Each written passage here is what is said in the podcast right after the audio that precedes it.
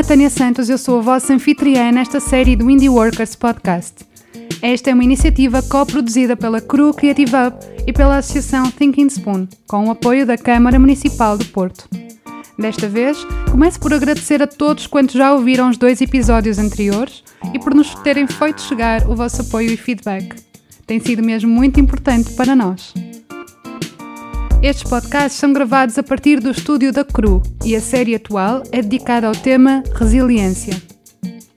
Quando falamos de resiliência, importamos o conceito da física, referindo-nos à capacidade de recuperar a forma original depois de um impacto ou de uma transformação. No entanto, nas conversas que iniciamos nestes episódios de podcast, temos vindo a questionar se a sobrevivência e a adaptação a circunstâncias desafiantes se deve à capacidade de amolgar e a voltar à forma original, ou se, pelo contrário, se deve à capacidade de se transformar temporária ou permanentemente em algo completamente diferente do original. Numa ou noutra situação, identificamos um fator essencial para encarar a mudança: a plasticidade. Superhero, Plastic Man. He can spring, he can stretch, he can fly, he can bounce, he can change his shape. And he can even dance. Conseguir esticar, rebater, saltar, mudar de forma e até dançar. O homem elástico caiu numa espécie de ácido que lhe deu o superpoder de alterar a sua composição molecular e transformar-se constantemente para se esquivar ou enfrentar os seus vilões. Já fora dos cartoons, na vida real, não há poções mágicas, mas sim competências que podem facilitar alguns jogos de cintura. Que competências são necessárias para ser empreendedora? Poderão essas competências ser adquiridas na escola? Será imprescindível um curso de gestão para se ter um negócio próprio? Como se caracterizam as pessoas que criam estruturas capazes de se auto-empregarem e empregarem outros? Neste episódio, vamos tentar perceber de que fibra superpoderosa são feitas as pessoas que mudam radicalmente a sua vida e que criam do zero os seus negócios e os conduzem ano após ano no seu ciclo de vida. É sobre estas mudanças de rumo e jogos de cintura que vamos falar agora. E vamos então tentar listar os ingredientes da poção do empreendedorismo, usando como caso estudo a história pessoal e profissional da Patrícia Souza. Olá, eu sou a Patrícia. Olá, eu sou a Patrícia Souza. A Patrícia é para mim um dos melhores Olá, exemplos da capacidade de iniciativa e de plasticidade. E por isso mesmo vamos apresentar-vos um pouco da sua história. A Patrícia Souza começou por ser uma intraempreendedora fora de série, até que há 10 anos iniciou o seu percurso como empreendedora em série. Confusos? Já lá vamos. A sua vida profissional começou nos anos 2000 com uma carreira executiva e corporativa, da qual abriu mão para, desde 2012, abrir não um, mas três negócios no Quarteirão das Artes do Porto. Juntamente com o seu irmão, esta nossa vizinha começou por inaugurar em 2012 o Rosa e Tal, uma guest house com restaurante especializado em brunch. Dois anos depois, mesmo ao lado do Rosa e Tal, a Early Made, que é uma loja conceitual onde trabalha o mercado de roupa internacional com produção em Portugal. Este é também um local muito experimental, onde fazem exposições e cujo ambiente muda a cada seis meses. Mais recentemente, em 2018, no seguimento da vaga da restauração, abriu o Early, na Rua dos Bragas, que é um restaurante sazonal com cafetaria de especialidade. E, parecendo muito, ainda há mais na vida de uma verdadeira fazedora. Tenho um espírito de missão acima de tudo. Há coisas que eu gosto de criar, gosto muito de criar coisas, desde coisas tão pequenas como crochê, tricô, cerâmica, manualidades, tudo que envolva mãos, como criar negócios. Eu tenho. Importa introduzir então que a Patrícia é licenciada desde 98 em Economia, tendo escolhido a vertente macroeconómica. Começou nessa altura a exercer como economista em Portugal, primeiro no setor automóvel, passando depois para o setor dos centros comerciais. Durante mais de oito anos, foi crescendo a sua carreira naquele que foi o boom dos shoppings. Durante esse tempo, entre outras coisas, foi responsável por arquitetar a experiência dos consumidores, a dinâmica de consumo e o sucesso dos lojistas no contexto de uma grande superfície comercial. Nos últimos anos, passou a estar responsável pela gestão de ativos, da expansão da rede e acumulou funções na área financeira e legal do ponto de vista estratégico. Era exemplar no que fazia e o seu trabalho era exigente, mas gratificante. Faziam-na levar uma vida agitada e movida entre Portugal e Espanha, com muitas pontes aéreas e noites em hotéis. Na verdade, tudo seguia bem, até que alguma coisa aconteceu. o que é que aconteceu? Alguma coisa aconteceu porque não estás a fazer isso. Não, eu, eu sempre adorei o que eu, o que eu fazia e gostei muito de o fazer até à crise de 2008 todos estes ativos estavam muito alavancados na área financeira, uhum. sofreram imenso, com, como todos sabem, a, a, crise de 2008 foi uma crise à volta do retail e à volta do, de tudo o que era ativos imobiliários. Sim. E houve uma grande estratégia, uma grande alteração da estratégia da empresa, que deixou de ser uma estratégia feliz para ser uma estratégia de sobrevivência. Pois e isso levou a um mindset com o qual eu não me identificava na empresa. Uhum. Então, nessa altura, a forma que a empresa decidiu gerir esta situação começou-me a criar alguns problemas. Uhum. Isso começou-me a levar a alguma crise de valores em relação a mim. E também uh, eu estava por uma série de questões a fazer um balancing da minha vida uhum. e se eu queria continuar efetivamente naquela carreira, que era uma carreira espetacular, e eu saía de casa à segunda-feira de manhã, no primeiro voo para Madrid, chegava uma semana depois a casa, à sexta ou ao sábado, lidava com muitas pessoas diferentes, muitas pessoas interessantes, pessoas que tinham desenvolvido impérios, pessoas que estavam a nascer com novas marcas tudo era muito excitante e ao mesmo tempo um nível de aprendizagem muito rápido e, e, era uma coisa que eu gostava muito. Mas a verdade é que eu fiz isto durante oito anos e como tudo na vida, chegamos a uma altura em que aquilo que era muito interessante deixa de ser interessante, ou pois. pelo menos tu começas já a perceber o que é que vai acontecer, depois também a frustração ia crescendo em mim e depois eu também acabei por... Uh, sintomatizar estas coisas todas, claro. também fiquei doente ou com alguns problemas de saúde. O conflito não faz bem à Sim, saúde, o conflito de todo. De todo, não ser feliz ah, ou viver em estados de frustração sim. acaba por uh, trazer problemas físicos. Sim. sim. E eu um, um dia decidi conversar com a, eh, a minha direção e pedir para eles me darem um mês uh, de licença para eu ir viajar, organizar as minhas ideias. Ok, nós íamos, nós íamos entrar numa fase difícil porque havia a renovação dos contratos, havia muito trabalho para fazer em 2010, isto estamos a falar dois anos depois da crise, hum. do, do, início da crise, não é? E um, Pronto, e não foi muito bem recebido. o meu o teu pedido, pedido, não foi bem recebido? não foi muito bem recebido, uhum. não, claramente não, não foi compreendido. Não foi compreendido e eu assim num ato de completa impulsividade disse, então eu quero ir embora. Pronto, e a partir daí foi uma surpresa para todos, uh, para as pessoas que faziam parte da, da minha intimidade, da minha família. Uh, ninguém estava à espera daquela decisão. Eu também acho que não. Eu vivia já num estado de choque e de frustração uhum. com a empresa, mas obviamente para a posição que eu tinha, para a qualidade de vida que eu tinha, uma decisão daquelas era uma decisão de alto risco. Pois então comecemos desde já a desconstruir esta história e a traduzir por miúdos o porquê de eu encontrar na Patrícia tantos traços de uma empreendedora nata. Em forma de checklist, aqui vai. O sentido de propósito. A Patrícia diz-se missionária por natureza, o que não é mais do que sentir que tem algo de verdadeiramente importante a fazer pelos outros. E isso traduz-se numa motivação interna para criar um serviço com valor para os seus clientes. O inconformismo. Ela usa a frustração para agir em vez de se acomodar, neste caso, para romper com uma situação incómoda que não correspondia aos seus valores e princípios. A tolerância ao risco. A Patrícia reconhece o perigo de saltar fora de uma posição profissional estável e bem remunerada, mas mesmo assim, abraça impulsivamente o desconhecido. Mas, e voltando ao seu percurso, já diz o ditado que quando se fecha uma porta, abre-se uma janela. E assim foi.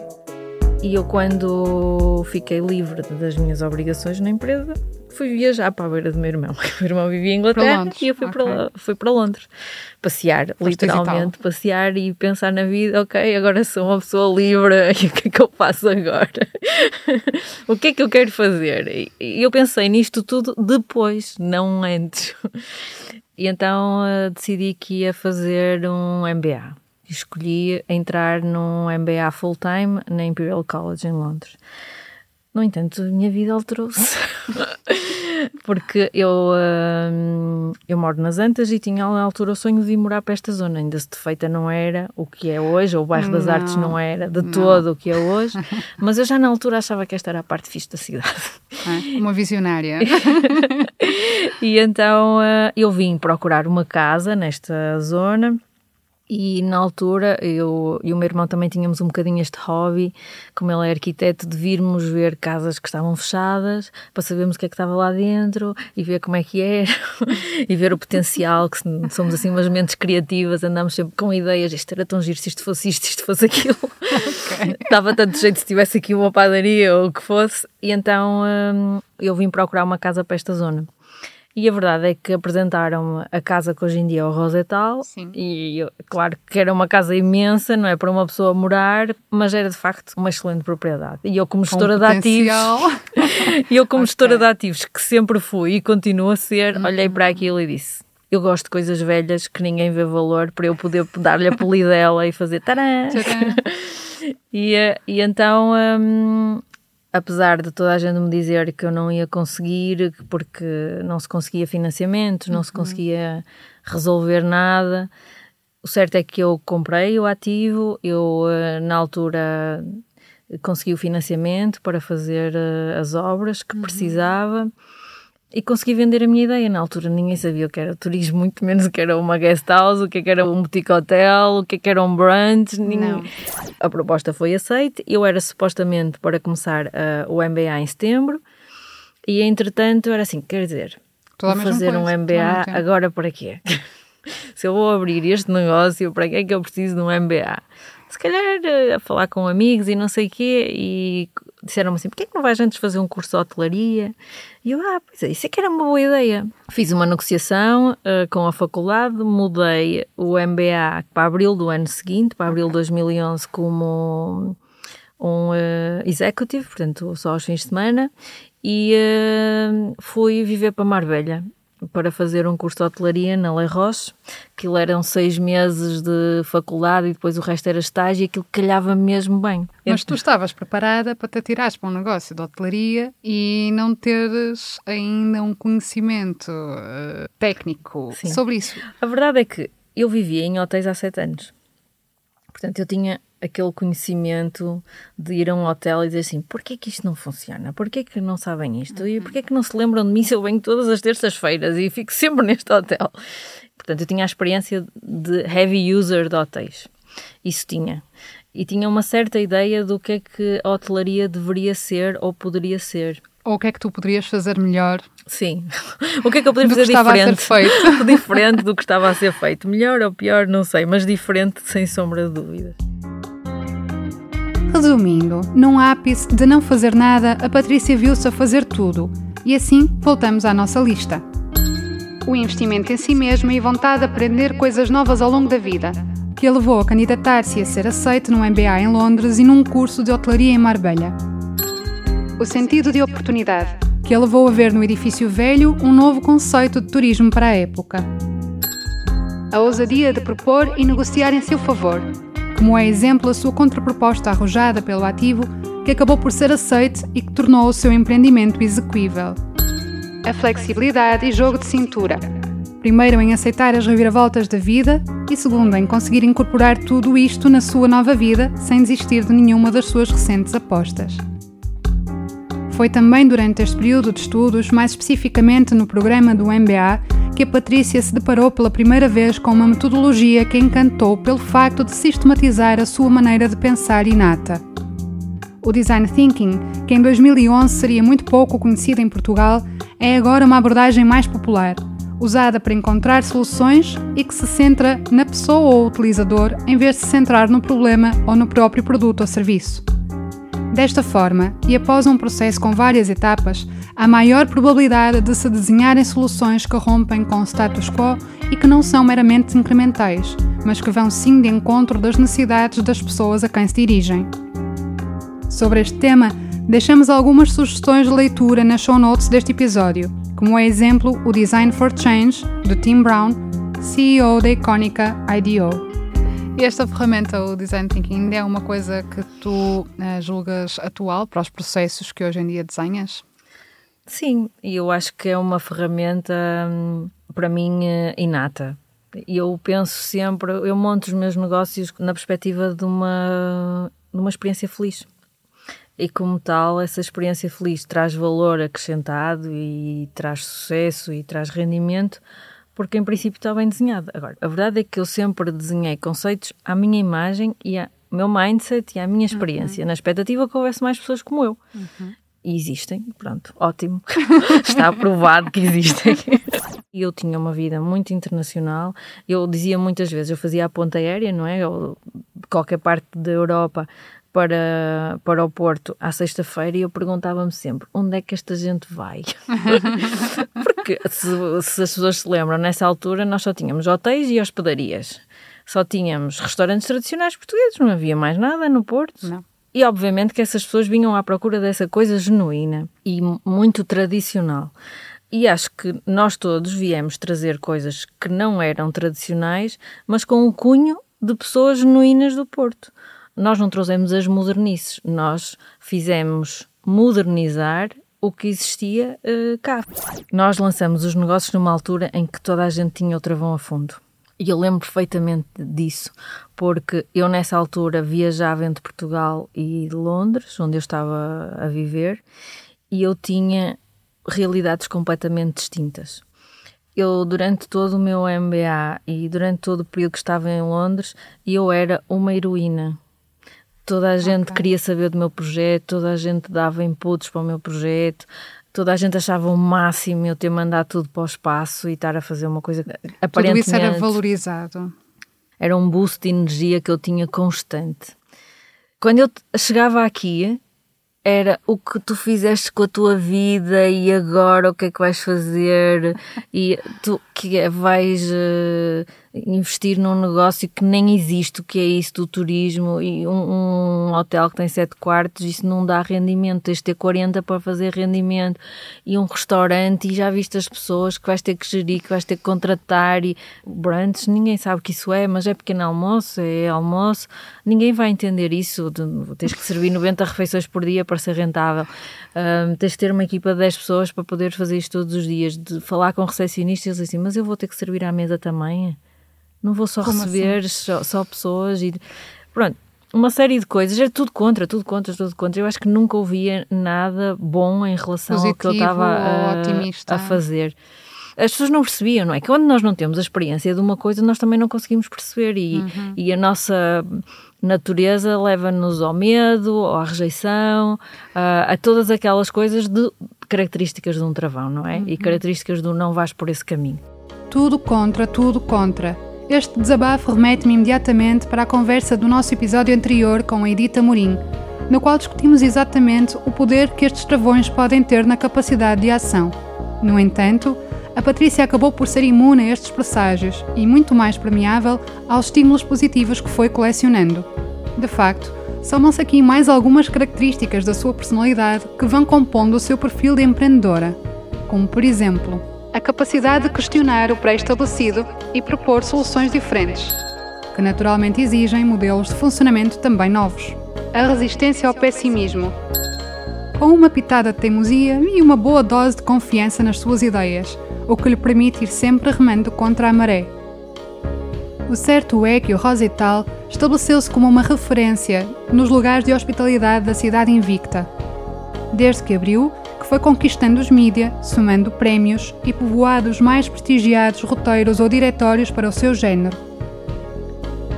Após este empreendimento, a Patrícia e o seu irmão Emanuel abriram duas spin-offs deste negócio, que é como quem diz, mais dois negócios que derivaram desta semente, uma concept store e um restaurante.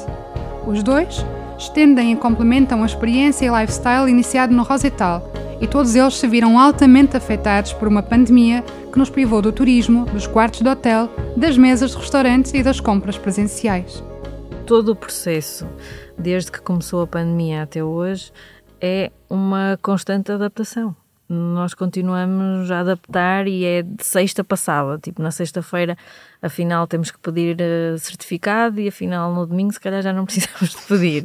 Uh, na sexta permitem sentar seis pessoas, mas se calhar, afinal, já são só quatro. Portanto, isto para, para os negócios, principalmente da, da restauração e da é hotelaria, aquilo era ao minuto era ao minuto, ao segundo, nós estávamos sempre a receber informações contraditórias, preparávamos as coisas para uma coisa, passado cinco minutos já era outra coisa. Sim, às vezes nem os próprios eh, slides batiam com o decreto-lei e vice-versa. Portanto... E então andávamos eh, naquela luta. Eu lembro-me que durante o primeiro lockdown eu lembro-me perfeitamente toda a gente estar a fazer Netflix e eu passava o dia todo em frente ao computador em Zoom com o advogado e com o contabilista e como é que eu vou fazer. A trabalhar mais do que nunca. Trabalhar mais do que nunca, a não conseguir dormir porque a responsabilidade era imensa. Eu tinha Sim. muitos colaboradores. Uh, e colaboradores que não dá para fazer teletrabalho. Os empregados da limpeza não fazem teletrabalho, nem os recepcionistas, nem os empregados de mesa, nem os cozinheiros. E foi um, um drama muito grande de, de, uma autêntica montanha russa de emoções, de chorar de noite, rir ao meio-dia, ficar zombie às quatro da tarde. uh, e lembro-me de um dia eu ter dito: Eu não quero fazer parte das estatísticas. E essa foi a minha grande intenção. A primeira vez que eu ouvi falar desta palavra resiliência foi na crise de 2008. Já na altura a primeira reunião de crise que tivemos na empresa, a palavra que saiu foi resiliência. E lembro perfeitamente que eu nunca tinha ouvido isto e ora assim que Essa o é explicou muito bem. Essa capacidade de esticar e não quebrar. Para quem se lembra, na minha geração havia um desenho animado que era o Capitão Elástico, o Sim. Homem Elástico. Ele tomava uma bebida para ficar com capacidades de contrair e de estender. There's action. There's comedy.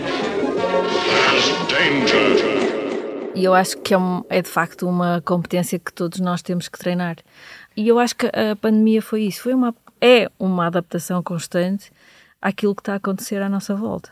E, e deu-nos essa, esse skill, não é? Uhum. A quem tinha, tornou-o mais forte, a quem não o tinha, aprendeu, porque a maior parte das pessoas estão sobreviventes e estão bem. Apesar de, de, de haver muita gente que, que, chora muito, a baba e ranha e não sei o que mais, mas a verdade é que a gente olha para trás e isto não foi assim tão mal.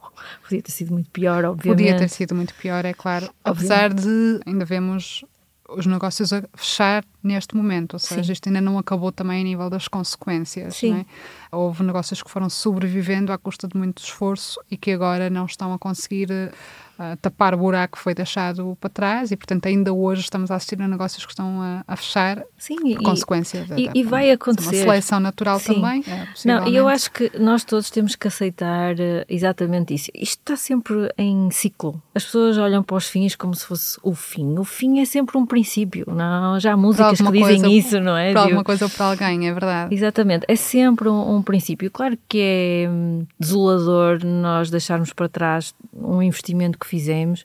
Eu digo sempre, os meus negócios uh, têm 10 anos, 12, mas eles também vão ter o seu fim e eu vou ter que o aceitar quando isso acontecer, seja por minha iniciativa, seja por iniciativa das condições à Sim. volta do meu negócio, não é? Porque isto depois há muitas coisas que nos levam a findar os negócios. Às vezes não é o insucesso do negócio, às vezes pois é não. o senhorio, Sim. às vezes é uh, o mercado mudou e nós não estivemos atentos, às vezes somos nós que estamos cansados, já não queremos mais trabalhar naquela área, ou fomos mães ou fomos pais ou vamos o nosso marido foi recolocado há uma série já de já não nos identificamos com aquele mercado ou aquela Exato. indústria Sim. ou aquele setor claro que é importante olhar para isso e dizer assim o que é que aprendemos nisto? Porque todo este ginástica do aprender, desaprender, não é? Do learn, unlearn, é muito importante e, e, também faz parte dessa resiliência, que é a aprendizagem que está associada ao evento que estamos a viver. Aprender para desaprender e para voltar a registar tudo de uma outra maneira. Ora, porque a experiência nos dá uma outra perspectiva das coisas, ora, porque o que sabemos não nos serve para o que vamos fazer de novo. E um empreendedor será aquele que lida de uma forma mais natural com essa inconstância ou com a sua constante ignorância. Partindo do discurso da Patrícia, acrescentemos então à nossa lista de competências as seguintes: a gestão emocional, que parte de um autoconhecimento e da aceitação dos nossos estados de espírito. A capacidade de decisão. Com a informação que há disponível, há que fazer acontecer e escolher entre opções, mesmo quando as mesmas naquele momento não são nem as mais felizes, nem as mais populares. A aceitação da finitude, de fases, de projetos e dos próprios negócios. Os três negócios da Patrícia estão agora em recobro das maleitas da pandemia, da saúde estável, como tantos outros que lhe sobreviveram. Mas aqui chegados, o que contribui então para que algumas pessoas sejam mais capazes de iniciar e gerir os seus projetos, torná-los nas suas fontes de rendimento e lucro, estará ao alcance de um curso de formação? O nosso sucesso é maioritariamente ditado pela tua personalidade mais pela tua educação. E eu tenho exemplos disso. O meu pai tem, como ele diz, a terceira classe e um presunto, porque ele não acabou a quarta, e no entanto é um empreendedor okay. bastante reconhecido na sua área. Eu tenho também na minha família outras pessoas que são empreendedores, desde um sapateiro, uma oficina, uma mercearia, sejam negócios pequenos ou grandes e pessoas bola de educação, zero de educação. Eu, na minha família, fui das, a primeira geração a chegar à faculdade. Acho que isto tem mais a ver com a tua personalidade e com a tua forma de ver a vida. De estar e de ver a vida. Sim. E, e então, e que, que, que, características dessa, dessa personalidade é que tu achas que são realmente fundamentais um, para ser arcabouço para levar um empreendimento para a frente? Eu acho que há uma característica que tem que fazer parte destas pessoas, que é a curiosidade. Hum. Eu conheço montes de investidores que têm negócios sem nunca terem visto como se faz uma cama ou como o recepcionista tem que fazer um check-in e check-out. Não é esse o meu perfil. Há o perfil dos investidores, dos empreendedores, Sim. dos fazedores de coisas. Eu, por exemplo, eu quando abri cada um dos meus negócios, eu de facto contratei pessoas que sabiam fazer aquilo, mas eu quis aprender com elas. Sim, aliás, quem te visite em algum dos teus espaços, provavelmente encontra-te com a na massa. fazer qualquer coisa. Sim, eu tenho, eu, eu, eu gosto mesmo de fazer quase tudo. Eu no Rosa eu comecei por fazer eh, camas, servir à mesa, cozinhar quando foi preciso quando abri o, uh, o Early, eu fui aprender a fazer latte art, a perceber o que era café. Nem Curiosidade, iniciativa, ambição, otimismo. A Patrícia, obviamente, não reúne em si todas as possíveis características de uma empreendedora. Cada pessoa tem a sua personalidade, o seu contexto e o seu set único de competências que a faz ser melhor num setor do que noutro, numa situação do que noutra e que a distingue no seu estilo de liderança, de gestão e de direção do seu projeto. Por outro lado, a Patrícia também não é um exemplo único de plasticidade à nossa volta. Muitas pessoas escolhem mudar de carreira radicalmente ou empreendem em áreas que pouco têm a ver com a sua formação académica inicial. Eu, inclusive. E durante a pandemia, Muitos foram os que mudaram a sua forma original, temporariamente ou mesmo de vez. Depois de digerir a minha conversa com a Patrícia e de destacar todas estas forças que detetei na história dela para criar estas listas, pensei que a cidade do Porto está recheada de exemplos dessas mulheres e homens elásticos, fundadores de negócios criativos inspiradores. Muitos tenho o privilégio de conhecer e o à vontade para perguntar-lhes que jogos de cintura usaram para se manterem à tona durante a pandemia e quais as suas competências estrela que os ajudaram a ultrapassar esta crise?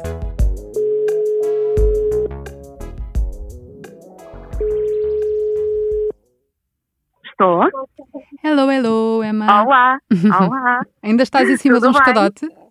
Não estou em cima de um escadote, mas estou aqui na loja e claro que é nesta altura que toda a gente decide entrar e ver coisas. Mas está tudo bem, eu saí, fugi. É? E se alguém precisar, grita. Grita, pronto, e se a gente precisar também interrompe. Olha, então vou ser sucinta, rapidinha e justa com o teu tempo.